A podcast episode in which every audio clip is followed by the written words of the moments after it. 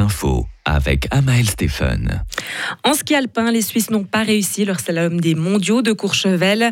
C'est le Norvégien Henrik Christophersen qui l'a remporté. Raymond Senhauser n'a terminé à la 9e place.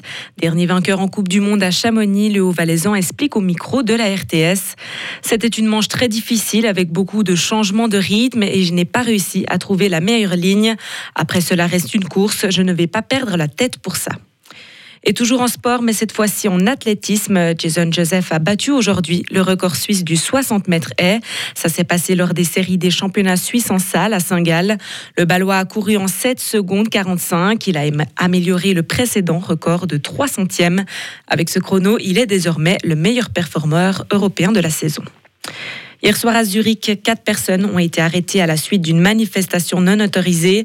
Près d'un millier de personnes se sont opposées à l'évacuation d'un squad en vue de la construction d'un stade. Certaines personnes cagoulées ont jeté des pierres sur les forces d'intervention. Les manifestants ont visé en particulier de nouveaux bâtiments, frappant les vitres et les magasins à coups de marteau. Des biens publics et des voitures ont été saccagés. Le montant des dégâts matériels ne peut pas encore être chiffré. Les jeunes défendent davantage la neutralité que les aînés. Les jeunes Suisses âgés de 18 à 35 ans se montrent plus critiques que les plus de 55 ans face à l'engagement de la Suisse en faveur de l'Ukraine.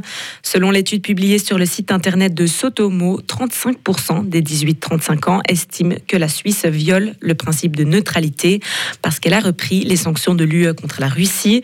Les aînés qui ont vécu la guerre froide ont quant à eux une autre approche de la Russie, explique le directeur de Sotomo. Les CFF vont utiliser la 5G pour leur radio, ferroviaire. Avec une vieille technologie en fin de vie basée sur de la 2G, les chemins de fer fédéraux doivent s'adapter aux nouveaux standards européens.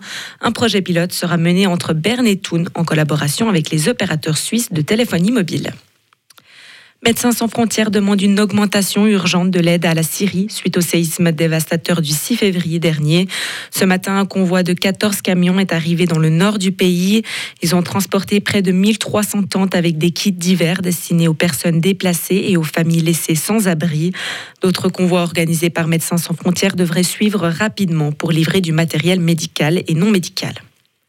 Et enfin, du côté de la Turquie, elle a décidé aujourd'hui, 14 jours après le séisme, d'arrêter les recherches, sauf dans les deux provinces les plus touchées.